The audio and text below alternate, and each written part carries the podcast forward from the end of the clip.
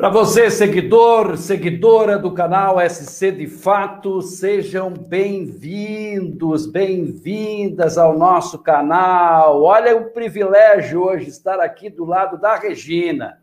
Maravilha, a Regina já está com a gente aqui. É a Regina da Defesa Civil do Estado. Já já vamos conversar com ela. É a nossa entrevistada de hoje.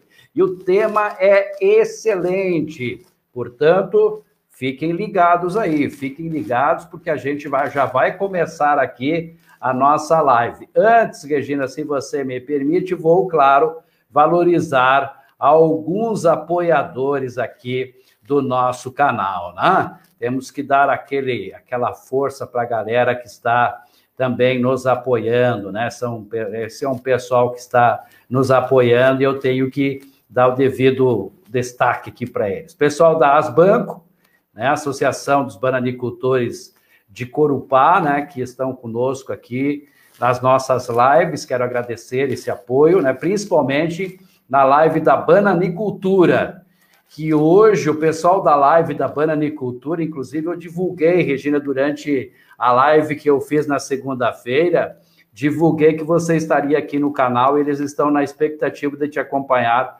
que estão todos preocupados aí com os estragos que as últimas uh, situações climáticas aí prejudicaram muito bananais por aqui, então eles estarão conosco já já, a gente vai dar aquele alô para eles também. Deixa eu destacar aqui também o apoio legal e muito bom do pessoal da Clincar Convênio de Saúde. A Clincar Convênio de Saúde está com essa promoção né? São mais de 40 mil credenciados. Eu já tenho aqui o meu cartãozinho, você pode fazer o teu também. Né? É só ligar aí 479 9291 2030, o pessoal da Clean Card vai atender vocês. E a amiga Cleri, da Cleri Arte, que faz esses quadros lindos aí, você pode pedir no 479 9930 9516. Se você disser que viu aqui no nosso canal, você estará então ajudando também aqui o nosso canal, tá legal? É isso aí então, beleza? Legal. Voltamos aqui. Gente, a nossa entrevistada de hoje vai pintar na tela é a Regina Panseri. A Regina e vou colocar na tela também o tema para gente que a gente vai estar conversando aqui tá? É plano familiar de emergência e atitudes para redução de risco. A Regina é gerente de pesquisa e extensão da Defesa Civil de Santa Catarina. Que satisfação de recebê-la, Regina.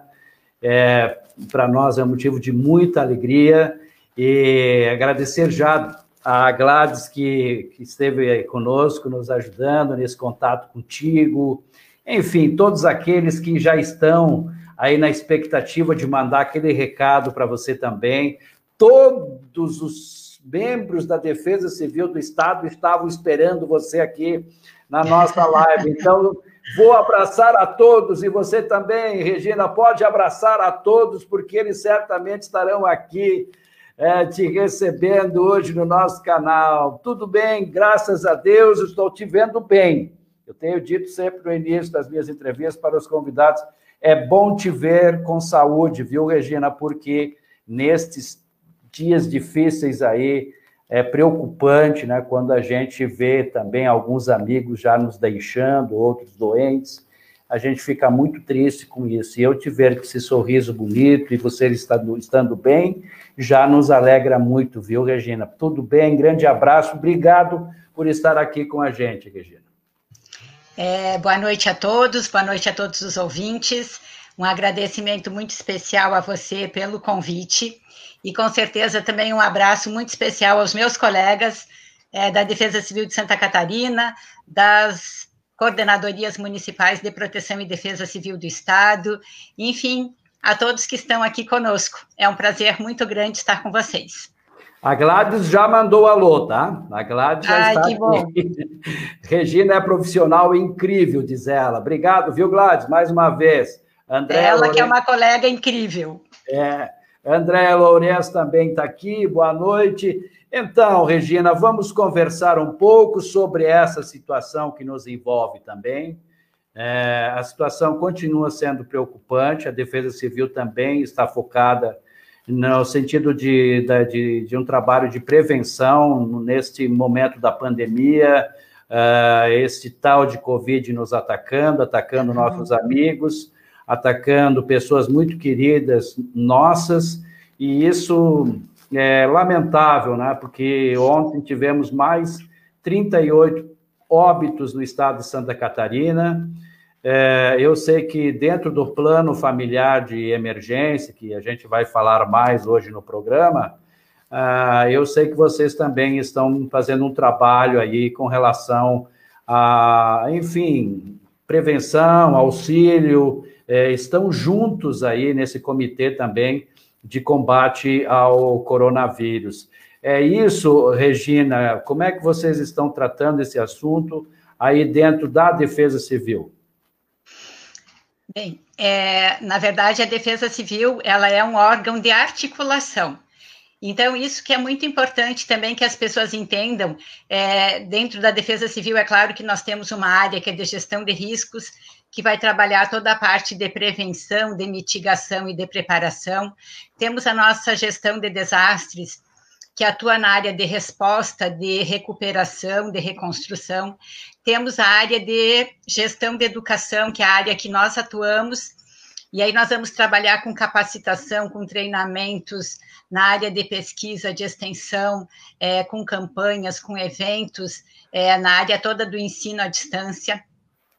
E isso tudo é, vai sendo possível na medida em que a gente vai estabelecendo a articulação com outras organizações.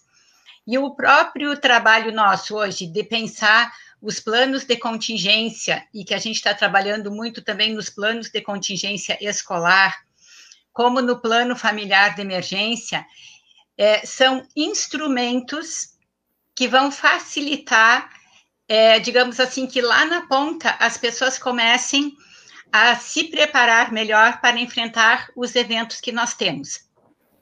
Seja a pandemia, que é um evento, uma ameaça biológica, mas é um risco que afeta indistintamente a todos nós.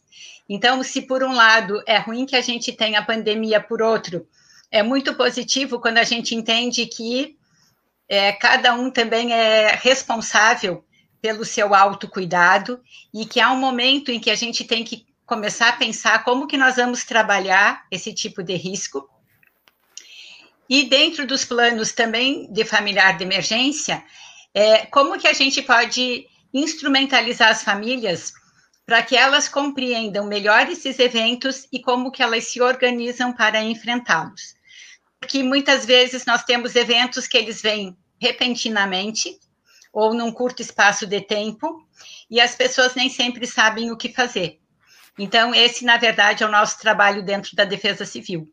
Procurar que as pessoas é, cada vez mais tenham segurança e proteção.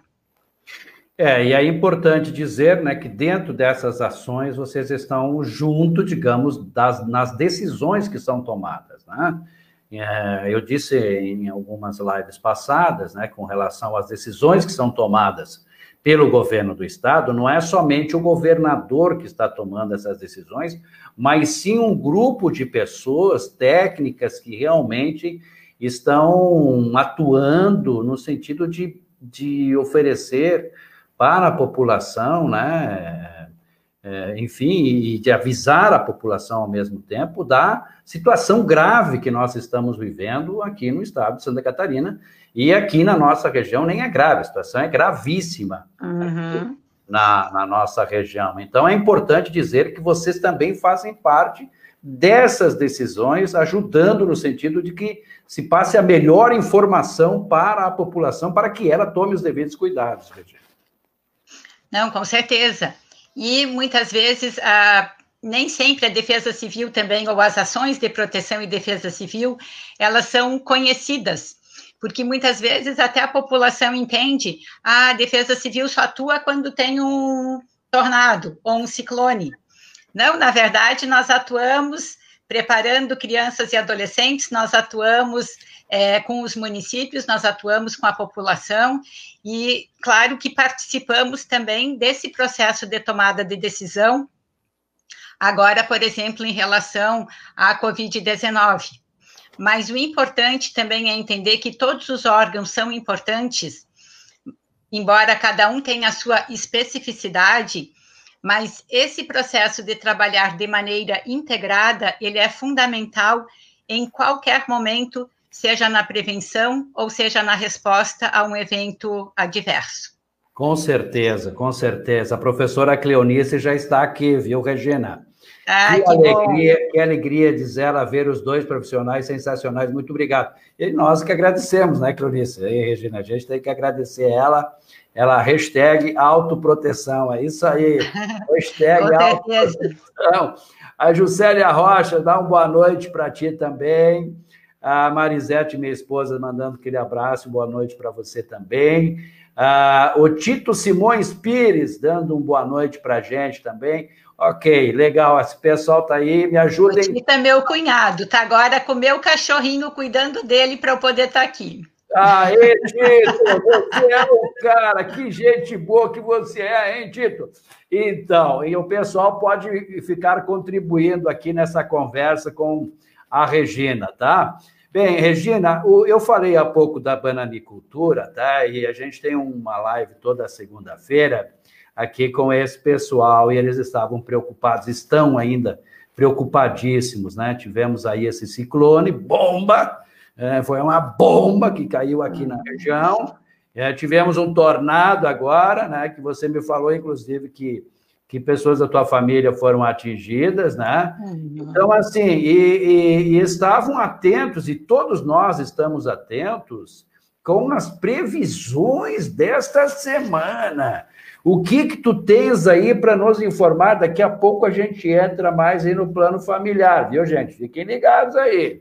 Mas o que, que você tem de informações com relação ao que, que a Defesa Civil divulgou de notas essa semana sobre essa previsão do tempo e a possibilidade até de neve em alguma região? Enfim, como é que está isso, Regina? Então, é, em primeiro lugar, é muito importante que as pessoas elas é, recebam os alertas, que elas é, se cadastrem no SMS e, sobretudo, que elas acompanhem é, enfim, os boletins da Defesa Civil, nós emitimos boletins é, diariamente em, várias, em vários momentos, os avisos meteorológicos pela manhã, de tarde, e num momento, muitas vezes, em que o evento ele fica mais é, próximo, esses avisos são intensificados, mas realmente o último boletim emitido pela Defesa Civil é, e que inicia amanhã, dia 20, e vai até o dia 23, é que realmente nós vamos ter frio amplo e intenso. E na quinta e na sexta-feira, essa sensação de frio ela vai permanecer é, durante todo ao longo do dia. É, e temos algumas regiões do estado que realmente a, a previsão é que a gente tenha temperatura abaixo de zero, né? Como no Planalto Sul, no oeste, no meio oeste, no Planalto Norte, na Grande Florianópolis Serrana, no Litoral Sul, no Alto Vale do Itajaí, no Baixo Vale. Ou seja, são várias regiões que realmente vão ter temperaturas muito baixas e tem, inclusive, é, até a previsão, na verdade, de neve durante essa durante essa semana, se essas condições de umidade também é, permanecerem. Uhum. Então, isso significa que é, a gente sempre recomenda que as pessoas acessem as informações oficiais, e por Verdade. isso que nós recomendamos o acesso ao nosso site, ao Instagram, ao Twitter, é, que as pessoas façam o seu cadastro também para receber é, os alertas quando eles ocorrerem. E realmente nós temos uma vasta região do estado que já está, é, enfim, recebendo esses avisos, porque o frio ele vai pegar o estado inteiro. Mas é claro que nós temos essas regiões em que o frio vai ser mais intenso. E os municípios também, na medida que, em que eles vão sendo informados, a própria área de assistência social é, tem condições de organizar melhor, caso ela tenha que, enfim, abrir é, um abrigo ou fornecer cobertores, enfim, uh, dar esse suporte para a população em situação de vulnerabilidade e, principalmente, aí também a Defesa Civil tem feito é, do Estado um trabalho muito intenso nessa semana para atender as famílias que foram atingidas pelo tornado principalmente que ficaram, enfim, é, sem telhado, dar um suporte para que elas possam enfrentar é, o frio em melhores condições. Então, é um trabalho, na verdade, que está sendo feito de maneira incansável pelos nossos coordenadores regionais, é, com apoio, enfim, do Corpo de Bombeiros Militar, de outras estruturas é, próximas, enfim, da Defesa Civil, justamente para que essas famílias sejam atendidas. É, e você, você me dizia que você é natural de Tangará, né? E a tua região lá, há uma possibilidade forte de neve. Nesta semana, eu até recebi esse, essa nota meteorológica de vocês, da Gladys, e não se descarta, então, inclusive, né? Inclusive, não se descarta a ocorrência de deslizamentos pontuais, associados à persistência da, da precipitação. Quer dizer, é preciso ficar em alerta ainda. Claro que no final da nota aqui, inclusive, é destacado o seguinte, que nessas regiões entre quinta e sexta-feira, portanto amanhã ou depois, é, deverá ter uma outra previsão. Essa nota foi divulgada no dia 17, poderemos ter algumas outras, outras informações, mas exige-se no momento uma atenção, né? Uma atenção Sim. de todo esse pessoal, porque é, o, o, a meteorologia, no momento, nos coloca ainda, coloca a Santa é, tem, nós precisamos estar atentos, né? Não só a defesa civil, mas você falou bem dos bombeiros aqui, bombeiros voluntários na nossa região, o bombeiro militar, né? Lembrar aí o telefone é, de emergência, né, da, da, da, coordenadoria também de defesa civil, que é a emergência é o 199, né, uhum. dos bombeiros é 193, vão informando. Então, assim, a preocupação maior é, é realmente esse frio intenso que poderá aí danificar aí algumas lavouras também, principalmente os bananais aqui da região, e já, já tínhamos essa preocupação. Mas deixa eu destacar aqui também a participação da Caroline Margarida, que diz uhum. Regina, representando a Defesa Civil de Santa Catarina e a Diretoria de Gestão de Risco. O Tito diz aqui mais: parabéns pelo tema escolhido, a prevenção é o melhor remédio. O Alexandre Corrêa dá uma boa noite. A Caroline diz mais que Regina, representando a Defesa de Santa Catarina, diretoria tá, da Educação também. Gestão de risco e gestão de educação. Ela está aí. Meus colegas da Defesa Civil. Todos eles. Que maravilha. E a gente, inclusive, estava conversando aqui, viu, Caroline, todo esse pessoal aí da Defesa Civil, que nós temos que abrir espaço para vocês também aqui. Vamos abrir, né, Regina?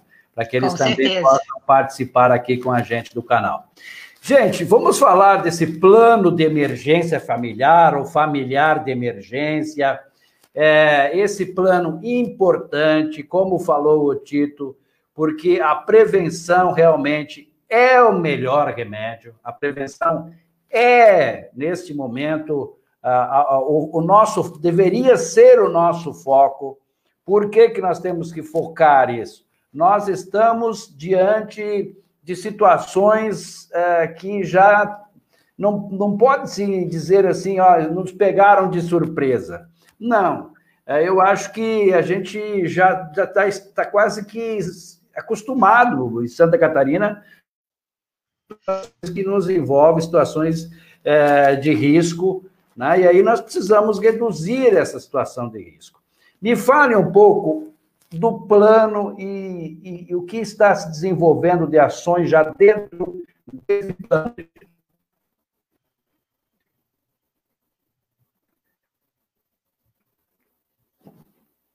Oi, tá me ouvindo? Oi, sim, tá Agora, tá ouvindo. Tá ok. Vamos então ao plano. Então, é, o plano familiar de emergência, é, nós temos alguns países que já trabalham com o plano familiar de emergência há muito tempo. No Brasil, ele é conhecido, mas ele ainda é uma ferramenta, digamos assim, também de planejamento pouco utilizada. Né? Então, o que, que o plano familiar de emergência ele tem como objetivo?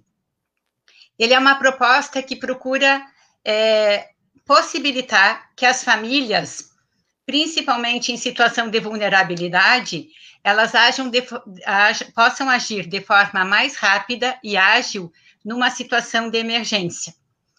E quando a gente fala numa situação de emergência, pode ser, por exemplo, uma inundação, é, um vendaval, pode ser, é, enfim, uma situação é, de chuva muito intensa, e que muitas vezes as famílias elas também não sabem é, exatamente como agir.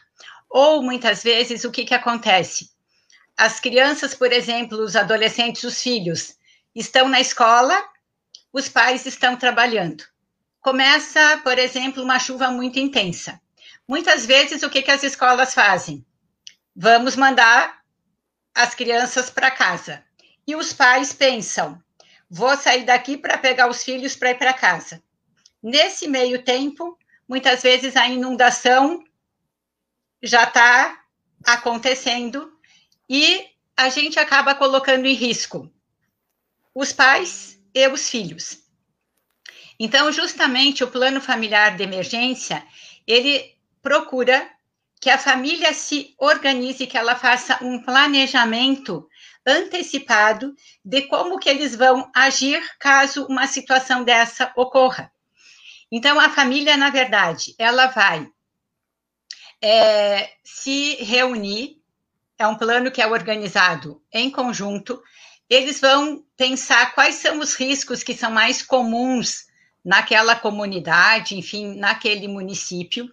E aí é importante que realmente toda a família é, participe eles vão começar a pensar um ponto de encontro fora da, do seu bairro, para ser o ponto de encontro da família. Eles vão compartilhar um contato de um familiar ou de um amigo que possa dar esse apoio. E aí eles vão organizar o seu plano de emergência. E aí é por isso que no plano de emergência é, tem um, uma etapa em que se preenchem todos os nomes da família, qual é a faixa etária e quem vai ficar responsável pelo quê, caso aquele evento ocorra ou esteja para ocorrer, o que, que cada um vai ser responsável.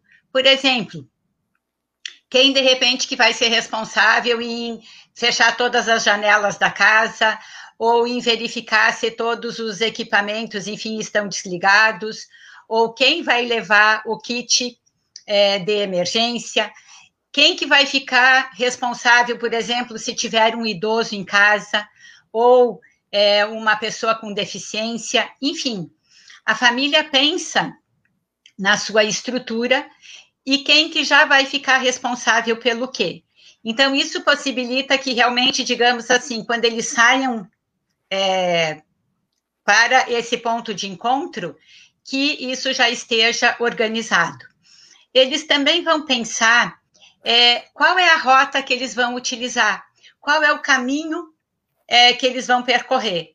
Então, se o, sei lá, se a família está trabalhando, digamos assim, no centro e o ponto de encontro é em outro bairro, qual é o caminho que eles vão utilizar? A mesma coisa se alguém estiver na escola ou se alguém estiver em casa.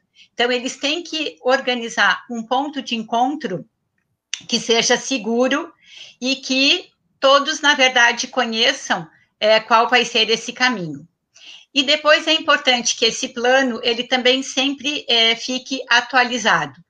Então, de tempos em tempos, é, a família vai testando aquele o que ela planejou, as ações que ela pensou. Se não dão certo, ela vai revendo.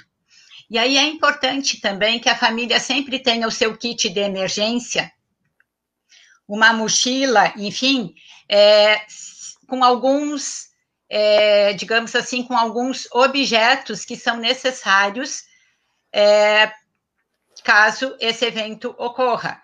Por exemplo, é, ter ah, uma lanterna, o carregador do celular, água ou um tipo de alimento, como barras de chocolate, barras de cereal, sacolas plásticas, um apito, um cobertor, uma muda de roupa, fósforos, um protetor solar, um rádio, é, enfim, que ela tenha é, objetos que ela vá, de fato, utilizar, a cópias dos documentos, né? É, que ela vai utilizar caso ela tenha que ficar fora de casa, enfim, algum tempo, que muitas vezes pode ser algumas horas, ou às vezes até podem ser dias. Então, o plano familiar de emergência, ele pode ser pensado para qualquer evento. E, inclusive, nós tivemos um exemplo muito legal é, quando nós fizemos uma capacitação esse ano para professores é, em Chapecó. Essa capacitação foi feita em fevereiro, antes da pandemia, e um professor nos colocou o seguinte: que a filha, ela, num dos eventos é, que teve lá, ela ficou, ah, na verdade, muito traumatizada com a situação. Eles também tiveram uma casa, enfim, é, destelhada, enfim, ela se encontrou numa situação é, de muito perigo. E durante muito tempo ela não queria é, sair de casa, ou quando ela ouvia um vento ou uma chuva, ela ficava muito assustada. E quando a gente trabalhou o plano familiar de emergência com esses professores, ele falou: Olha, agora eu encontrei um meio de realmente trabalhar com a minha família para minimizar essa situação. E ele comentou: hoje à noite eu já vou sentar é, com, enfim, com a família para iniciar. E aí no dia seguinte ele colocou que a experiência tinha sido muito boa, justamente porque isso é, traz, na verdade, mais segurança para quem está em casa. Então, muitas vezes, é, no nosso dia a dia, a gente ainda não tem esse hábito, porque é, embora Santa Catarina seja o estado do país que mais tem a recorrência de eventos adversos, é, de fato a gente não se prepara para eles. A gente acha que sempre vai acontecer com a outra pessoa e não conosco. Então, o plano familiar de emergência ele realmente acaba gerando maior segurança e aí a própria família sabe aonde que ela vai encontrar, digamos, com o filho, com o irmão, enfim, de uma maneira que não gere é, digamos assim, aquele tumulto e aquela ansiedade quando o evento está prestes a ocorrer. A Mônia está aqui, a Mônia Corá. Foi ótima a oportunidade de participar do projeto de Defesa Civil nas escolas e na comunidade. Excelente aprendizado no Instituto Federal de Camboriú, né? técnicos de defesa civil. O, da autoproteção turista, diz aqui, obrigado, Mônia, sua participação foi muito importante da construção da primeira versão do plano, excelente técnica em proteção de defesa civil. Pois é, mas a, a, é importante dizer, Regina, de que forma vocês estão levando essas informações e de que forma né, vocês estão trabalhando para que as pessoas comecem a pensar nos seus planos. Né? É, vocês estão usando somente as escolas? Ah, como estão trabalhando os técnicos das defesas civis aí da Defesa Civil do município para levar essa informação. É, inclusive, nós falamos da, da, nas outras lives aqui se é possível usar também as associações de moradores, é, outras entidades que possam auxiliar, porque é importante que esses, como você falou, eventos adversos, enfim, eles estão acontecendo aqui periodicamente em Santa Catarina, estão aí. Então, nós temos que fazer com que as pessoas pensem seriamente nisso. Uhum. Tá? E aí, como é que nós vamos criar essa, essa, essa é, é, é digamos, essa corrente de autoproteção? Tá? Então, é, normalmente nós temos trabalhado com o Plano Familiar de Emergência é, no programa Defesa Civil na Escola, é, que é um programa que, enfim, os municípios podem fazer adesão, as escolas do Estado também. É, e o plano, o, quando nós trabalhamos com escolas, nós também trabalhamos com as defesas civis é, dos municípios, né? Nós temos a participação é, dos agentes de proteção e defesa civil ou dos coordenadores municipais de proteção e defesa civil, que justamente vão fazer esse trabalho em, uh, em conjunto conosco. E justamente a ideia é trabalhar com os alunos, porque os alunos vão disseminando isso para suas famílias. E uma família também vai disseminando é, para outra.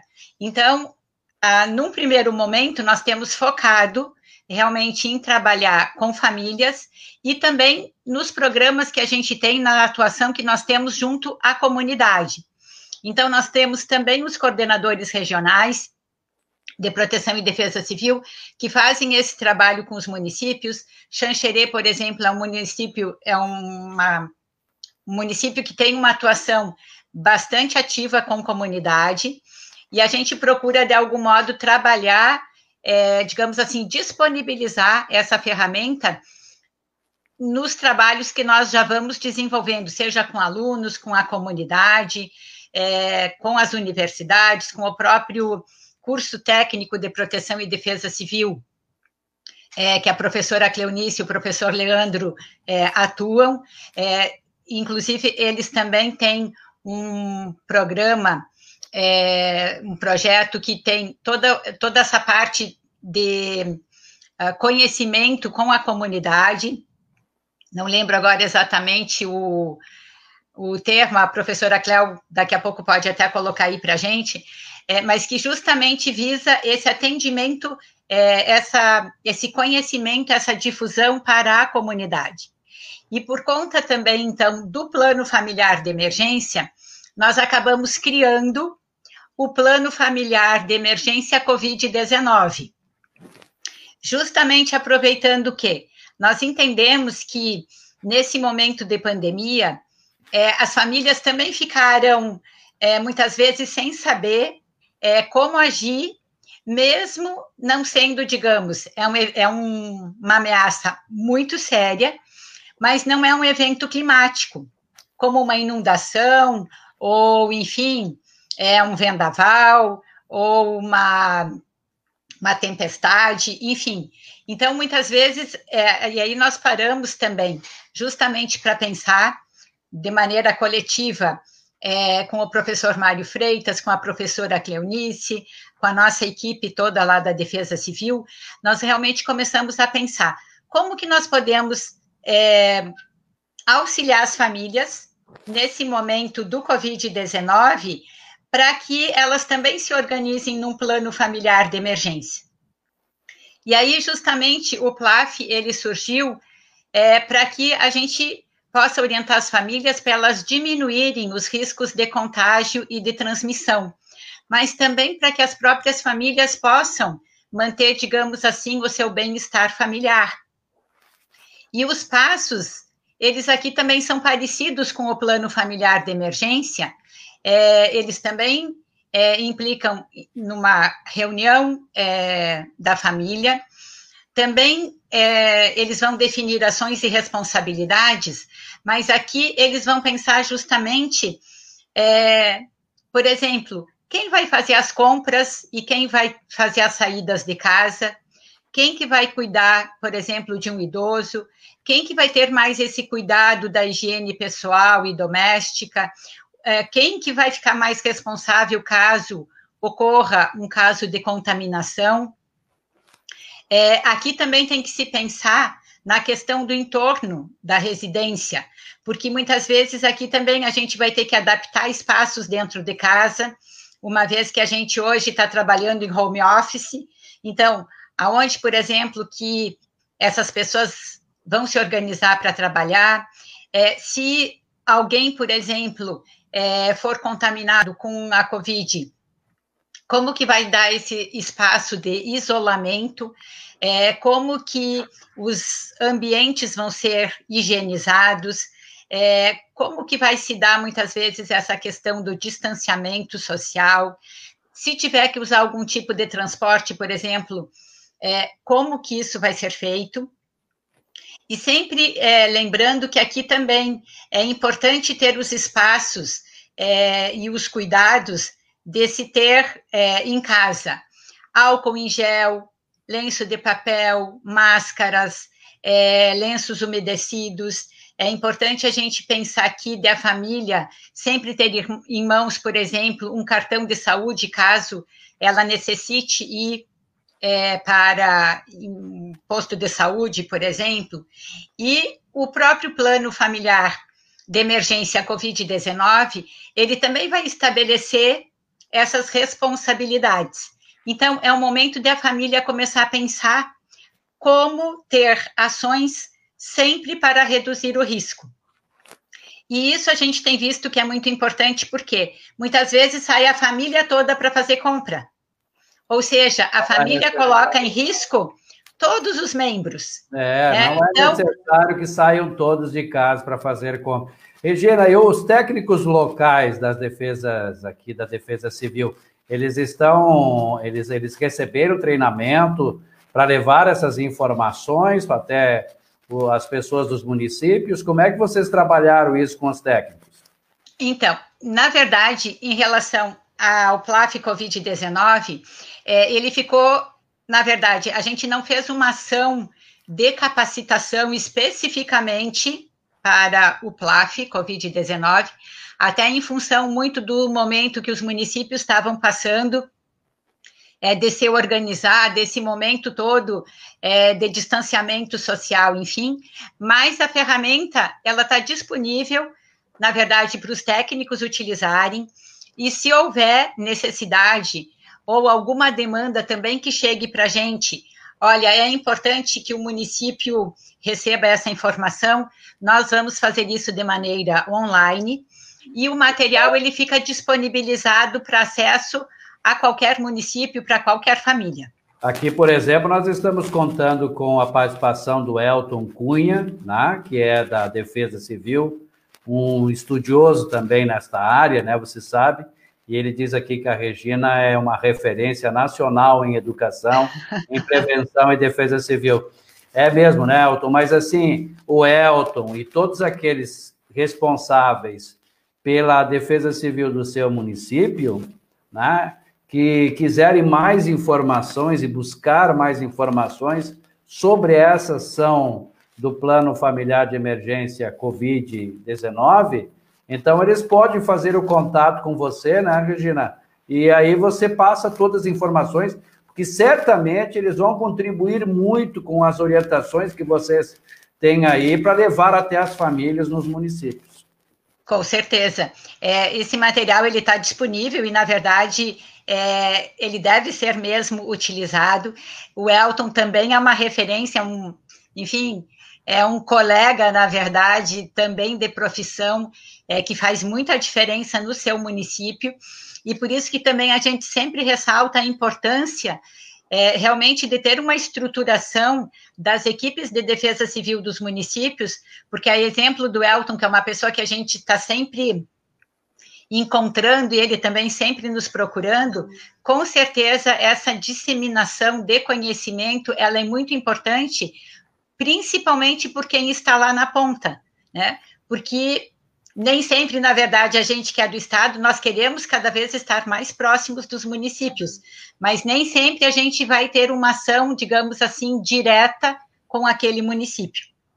É importante que se unam aí as forças estaduais, com as municipais, bombeiros, que têm sempre dado uma atenção especial, polícia militar, polícia civil, né? Essa, e aí entra também a participação muito importante do poder público, né? Uhum. nesse momento, que também está querendo, ah, enfim, levar as melhores informações para as famílias, para as famílias se protegerem nesse momento, porque, gente, a pandemia ela está indo aí, ela não foi embora, ela está aí e está matando, está matando. Uhum. Então a gente precisa se prevenir. Ô, Regina, a gente tem aí no nosso título Plano Familiar de Emergência e atitudes para a redução de risco. Você já falou em algumas atitudes. Que outras atitudes nós devemos tomar para essa redução de risco, Regina? Bem, uma atitude, eu vou já pegar um gancho com a professora Cleonice, é, que, ou alguém que colocou hashtag autoproteção, porque realmente uma atitude para reduzir o risco é fazer a sua autoproteção. E nós temos, na verdade, ainda é, muito comportamento reativo em relação ao risco. A própria Covid-19, como você acabou de falar, é algo que vem aumentando, mas o que, que as pessoas fizeram? Elas diminuíram o isolamento social, elas diminuíram é, o uso, muitas vezes, é, de máscara ou de gel, ou de cuidados necessários para evitar o contágio.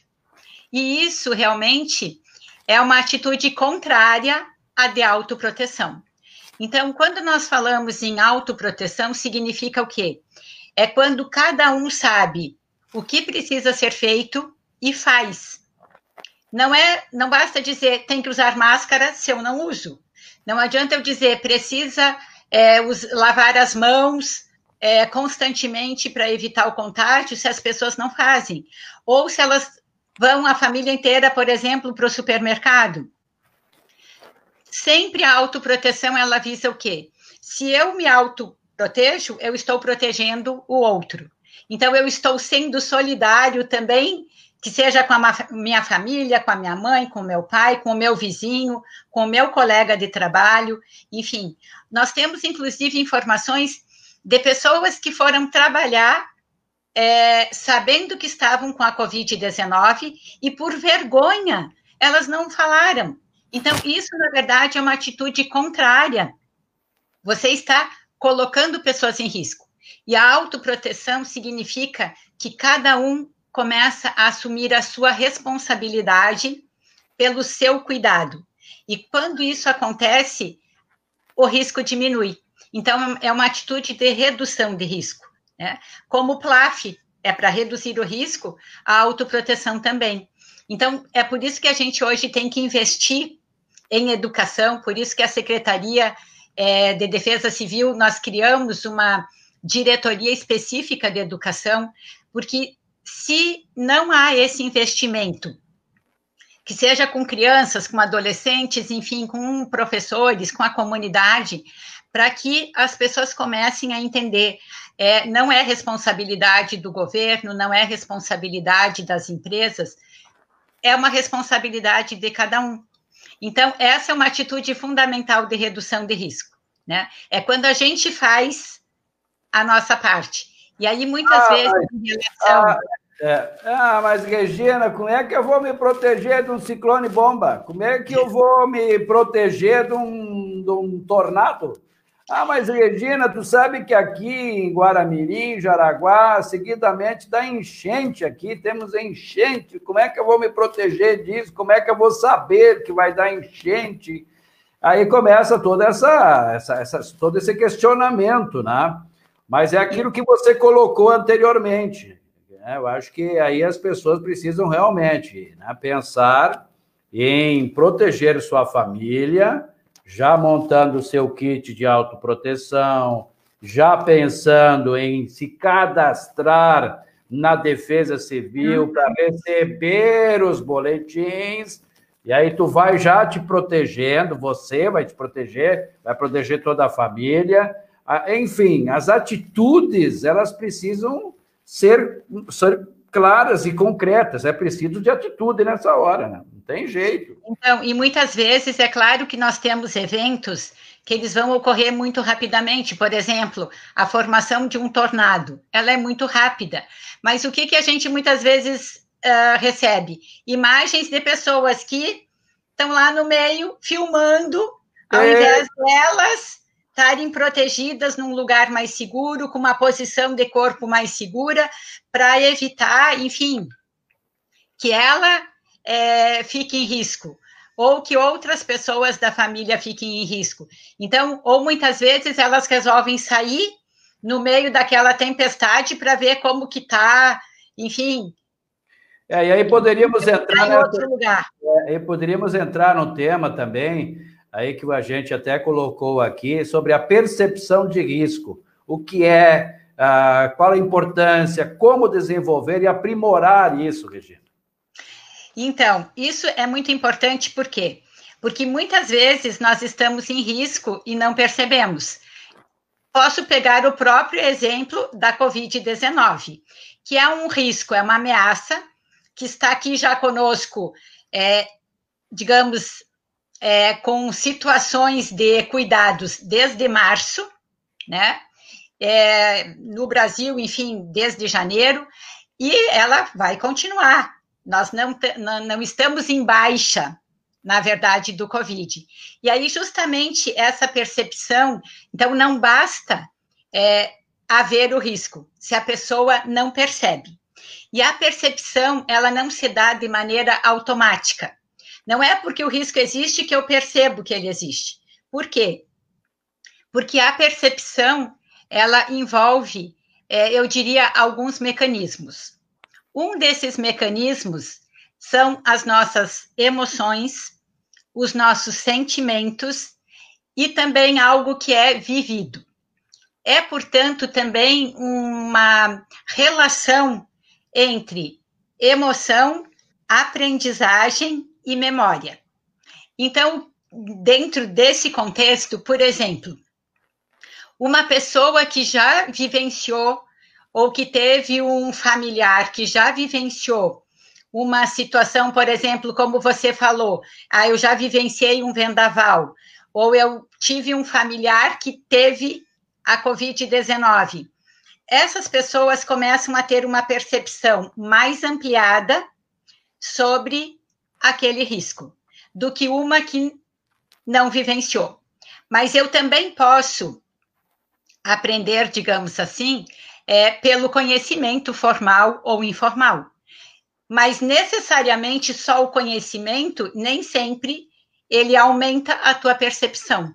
Ele possibilita que aumente, mas a percepção ela tem que vir associada também de uma ação. Então, a percepção de risco ela é autorreferenciada. Cada um tem a sua, e mesmo que muitas vezes um técnico diga: olha, é, no caso, enfim, que seja de um tornado. Se você realmente não se proteger, o, o vento pode te carregar. Às vezes, na hora, ela acha que ela pode sair porque com ela não vai acontecer nada.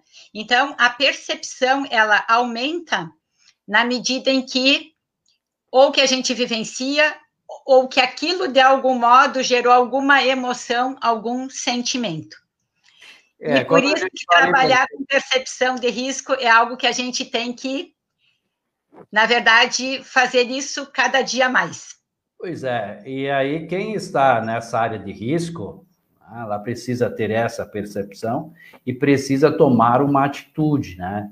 Eu estou numa área ou numa situação de risco. Ela precisa estar ciente disso, né? É, no caso, eu, eu, eu, resido no local que pode acontecer um deslizamento. Tá? Uhum. Ou eu estou no local aonde fizeram um aterro Sim. e eu posso estar amanhã ou depois com água dentro da minha casa. Né? Então, assim, é, é, essas pessoas precisam tomar já uma atitude, porque talvez ela, a situação levou ela a ir a residir nesse local, né? Mas é, é preciso que ela tome alguns cuidados. Uhum. Ela precisa já, para ela fazer essa autoproteção e a proteção de emergência para sua família. E é por isso que é muito importante, na verdade, esse trabalho também comunitário, porque muitas vezes as pessoas, até que moram em áreas de risco, elas já estão tão acostumadas na verdade, com aquele ambiente que elas deixam de perceber o risco. Para elas, aquilo vira algo muito normal. Então, normalmente, é por isso que o trabalho que é feito com escolas, com as uh, com os municípios, enfim, e junto com a comunidade, não basta você ir lá, por exemplo, nós fornecemos os mapas é, fizemos um mapeamento das áreas de risco de susceptibilidade para todos os municípios do estado. Mas tem pessoas que botam na gaveta e nem olharam. Tem municípios que sim. Ah, ok, aqui não dá para construir. Que tipo de trabalho que eu vou fazer com as famílias. Então, esse trabalho, na verdade, de percepção de risco, ele tem que ser feito junto com as pessoas. Elas têm que perceber que lá tem risco, que lá pode inundar, que pode sim ter o vendaval, e não necessariamente que a gente tenha que tirar todas as pessoas daquela área. Se elas aprenderem a conviver com o risco, elas vão saber, ah, quando chegar água em tal ponto é hora de sair de casa, de fechar tudo, pega meu kit de emergência, pego, enfim, o que é necessário levar, ou vou retirar tudo que é de casa com antecedência. Eu não espero a situação ocorrer. Nós já temos alguns municípios que têm é, se organizado, na verdade, para isso, famílias que já estão atentas, mas isso é algo que a gente ainda precisa investir muito, muito em Santa Catarina. É preciso porque todas as regiões estão sujeitas a ter alguma ocorrência de evento adverso. É, preciso investir sim, porque aí é uma questão educacional também. Aí nós, e outra coisa, nós estamos mexendo muito com o nosso meio ambiente, né? E, então, quando não, não se tem esse cuidado, nós estamos correndo sérios riscos em todos os municípios de Santa Catarina e no Brasil, por dizer. Mas aqui em Santa Catarina, ah, os, os, os desastres naturais, é, muitas vezes nem são tão naturais, mas, mas eles acontecem, e, e aí é que nós precisamos trabalhar muito mais isso. Você uhum. foi. Nós temos que trabalhar isso junto com a educação. Né? E aí eu quero saber como é que está essa parceria Defesa Civil, Educação, para a gente ir até as escolas, para a gente trabalhar esse meio. E outra coisa, a área de assistência social porque muitas vezes a maioria das famílias elas são atingidas porque estão vulneráveis a isso. Uhum. Né? Então, como é que está esse, esse trabalho? É difícil de realizar, porque a gente sabe também que muitas vezes os nossos prefeitos, né, os nossos vereadores, né, esquecem que a gente trabalha, tem que trabalhar mais nessa questão da prevenção. Né? Inclusive, estamos num ano eleitoral, viu, gente? Vamos ver se o candidato que vai te visitar, ele tem alguma coisa aí no plano de governo, né? Que fale sobre esses projetos de proteção, de defesa civil e etc. Mas esse, esse relacionamento, como é que você avalia ele no momento, hein, Regina? Então, é, na Defesa Civil do Estado e em parceria com o IFC Camboriú, nós temos o programa Defesa Civil na Escola, que ele é um programa que justamente visa preparar os professores para introduzir no currículo escolar toda essa temática de proteção e defesa civil, de gestão de riscos, gestão de desastres, criando o núcleo escolar de proteção e defesa civil. É, os municípios interessados, eles fazem a adesão ao programa. Então, nós já temos vários municípios no estado que desenvolvem o programa há algum tempo. É, temos uma parceria também com a Secretaria de Estado de Educação para ampliar para as escolas estaduais. E ele é um programa, eu diria, único no país, no sentido realmente de visar a curricularização. Então, é, os professores, nós normalmente trabalhamos com o sétimo ano, é, e em todas as disciplinas, seja português, matemática, artes, geografia, história, educação física, ensino religioso, inglês, enfim, em qualquer uma dessas áreas, é importante que os professores estejam preparados para associar todo o conteúdo que a gente, na verdade, capacita os professores na área de proteção e defesa civil com o seu conteúdo. E temos essa capacitação. Então, nós fizemos uma etapa presencial e uma etapa é, de formação online. E os professores eles vão trabalhando esse conteúdo, é, vão criando o núcleo escolar de proteção e defesa civil, e é um programa que tem continuidade ele sempre vai rodar no sétimo ano ou no sexto. Os alunos que passaram por essa etapa vão para o núcleo escolar de proteção e defesa civil e novos alunos vão sendo é, capacitados.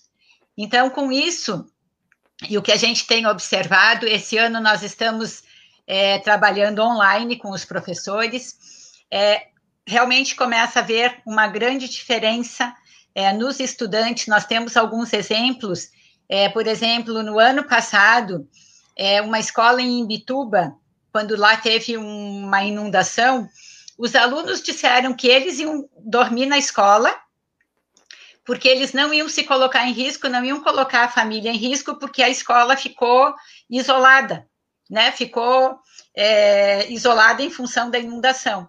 E no outro dia, enfim, eles foram para casa. Então, isso a gente começa a observar que são os próprios estudantes que começam a compreender é, o que, que é risco, como se proteger. Nós temos experiências muito interessantes. É, temos uma outra escola que a diretora enfim, ah, hoje eu resolvo fazer um alerta e os alunos, em dois minutos, fazem a evacuação da escola de maneira super ordeira, porque ela já vai trabalhando isso, é, enfim, continuamente dentro da escola. Né? Então, os municípios, eles fazem a adesão, as escolas do Estado, é, nós temos um termo de cooperação, então elas também fazem uma declaração que estão atuando, e nós vamos qualificando os professores para que isso aconteça. Que e nós acreditamos que uma escola que dê continuidade, se ela fizer isso durante cinco anos, ela vai incorporar sem precisar depois que a gente continue lá. Aqueles os professores são muito criativos, é, eles fazem coisas incríveis, é, e os estudantes também são muito criativos, então realmente é, nós não ensinamos ninguém a dar aula. Isso eles já sabem fazer muito bem. O que nós introduzimos é justamente essa temática no âmbito das disciplinas que eles já trabalham. E que bom saber que os professores estão abraçando a causa, né? Que é uma causa, é a mais do, do, do que está sendo proposto no seu, no seu projeto pedagógico e tal, mas algo a mais que vai acrescentar, sem dúvida nenhuma, na vida desses estudantes. E aí o diretor que abraçar a causa, o coordenador regional de educação que abraçar a causa, todas essas pessoas, quer dizer, se parte da Secretaria do Estado, o coordenador regional de educação do Estado precisa receber bem essa ideia, uhum. os diretores das escolas recebam bem essa ideia, os professores, por favor, recebam bem isso, porque o que a gente está querendo aqui com essas entrevistas e com essa participação brilhante da Regina hoje aqui, é salvar vidas. Uhum. É isso que a gente quer. É salvar vidas. Gladys, você diz aqui, parabéns por dar espaço. Não, eu estou aqui procurando salvar vidas, Gladys. É isso que a gente quer. Eu, eu e a Regina estamos aqui colocando isso tudo para vocês, porque nós queremos que você se prepare para não ter nenhum problema e que consigamos ver vocês todos bem, na sua, todos bem na sua família, na sua casa. Esse é o objetivo. Eu acho que essa é a, a, a função e, e vocês da Defesa Civil estão preocupados com isso 24 horas em salvar vidas, em fazer as pessoas se protegerem. E é isso que a gente tem que estar todo dia aplaudindo vocês por esse trabalho que vocês fazem. É, é brilhante o que vocês fazem, entende? Então é por isso que a gente precisa estar aqui batendo nessa tecla autoproteção, hashtag aqui, tem mais um hashtag aqui, deixa eu ver, hashtag redução de risco. Hashtag redução de risco. Colocou o título agora aqui. Eu acho que é isso, né, Regina? O nosso objetivo aqui é proteção, salvar vidas, esse, e esse é o foco de vocês, né? Todos os dias. É, o nosso foco realmente é a segurança da população. E Exato. a segurança, ela vai se dar quando a gente realmente conseguir é, congregar mais organizações, atuar de maneira articulada, porque realmente, quanto mais pessoas, mais organizações estiverem envolvidas, mais pessoas, mais famílias nós vamos atingir. E o nosso objetivo é que a população catarinense esteja protegida, esteja segura, construindo, na verdade, uma Santa Catarina mais resiliente. Esse que é o nosso propósito. é transformar o nosso Estado num Estado resiliente, num Estado que não seja só referência, é, porque nós temos, enfim, uma estrutura realmente magnífica, mas porque as pessoas vão fazer a diferença. Elas vão se proteger, elas vão se autoproteger, e esse é um trabalho, é, na verdade, a gente sabe que é de longo prazo, mas que é muito importante os gestores públicos também entenderem. É, nós não podemos mais é, não pensar em organizar as nossas estruturas municipais de defesa civil. Nós precisamos realmente ter técnicos capacitados que deem continuidade, que eles não fiquem sujeitos à troca, é, enfim, porque trocou prefeito, porque, é, enfim, porque tem algum motivo que uh, provoque essa substituição. Nós temos que realmente ter equipes preparadas e com isso nós vamos é, ter melhores resultados e muito mais rápidos. Olha, Regina, para não estender muito, não quero também te explorar demais, mas ficou alguma coisa que você gostaria de acrescentar na nossa conversa aqui de hoje? Eu sei que nós teríamos assunto para mais uma live, duas lives, três lives e etc., mas para não nos estendermos demais, quero dizer aqui que a Vanessa está te aplaudindo. é, o, o, a, a Márcia diz a Regina, estou aprendendo muito com você, Regina, obrigado. Né? A Caroline diz aqui mais, programa Defesa Civil na escola, muito importante para difundir a autoproteção, a percepção de risco e a mudança cultural para uma postura proativa e não mais reativa. Uhum. É isso aí, Caroline. É isso, eu acho, né, Regina? Tu queres acrescentar então, alguma coisa? Hum. Eu quero agradecer a minha equipe, que é a Carol, o Correia, a Vanessa, a Gladys, é, a Maria Hermínia, enfim, fazem parte da equipe. Nós trabalhamos realmente muito em equipe. É, uma complementa, na verdade, a outra. E esse é um trabalho que a gente, enfim, vem fazendo já há algum tempo. Mas é muito importante esse trabalho em equipe. Então, muitas vezes, não é porque a equipe é enxuta é, que não faz, não. Nós trabalhamos, na verdade, muito, mas porque trabalhamos em equipe, e isso é muito importante. É, então, um agradecimento, na verdade, muito especial à Defesa Civil de Santa Catarina, ao secretário, que também sempre nos apoia, à nossa equipe, às defesas civis dos municípios, o Elton, a professora Cleonice, o IFC Camboriú, é um parceiro maravilhoso, é, e a gente conta, na verdade, com essas parcerias. Né? Então, sem essas parcerias, também, na verdade, nós faríamos muito pouco. Então, é um reconhecimento é, na verdade, desse trabalho que é feito de maneira intersetorial, que é feito de maneira articulada. Agradecer a você é, e ao seu programa, porque esse espaço também de divulgação, de comunicação é muito importante e é uma forma de chegar, de fato, a informação aonde ela precisa. E muitas vezes nem sempre também a gente é, nem sempre a gente dispõe desse tipo de espaço. Né? Então, nós também temos um trabalho com voluntários é, que também buscam espaços, enfim, de comunicação, de informação, mas isso tudo realmente é muito importante para fazer esse fortalecimento. Então, um agradecimento muito especial e a gente fica à disposição.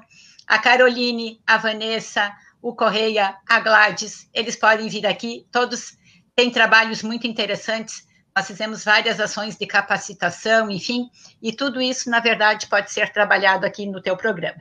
Muito, muito, muito, muito obrigado. Olha, não tenho palavras para agradecer essa equipe maravilhosa de vocês, que nos deu esse suporte, nos dão esse suporte, porque o que a gente quer aqui é exatamente isso, trazer essas informações importantíssimas da Defesa Civil para o nosso canal. Eu vi também aqui a participação de vereadores, Quero destacar aqui a, a, o vereador Charles de Guaramirim, o presidente da Câmara de Vereadores de Massaranduba, que está aqui conosco, Joanir Lewandowski, ele coloca até um, dá uma boa noite para a gente, diz o trabalho de defesa civil sempre de prontidão e eficiente, eficiência, ótimo esse debate, construindo e consolidando espaço. Muito obrigado, presidente.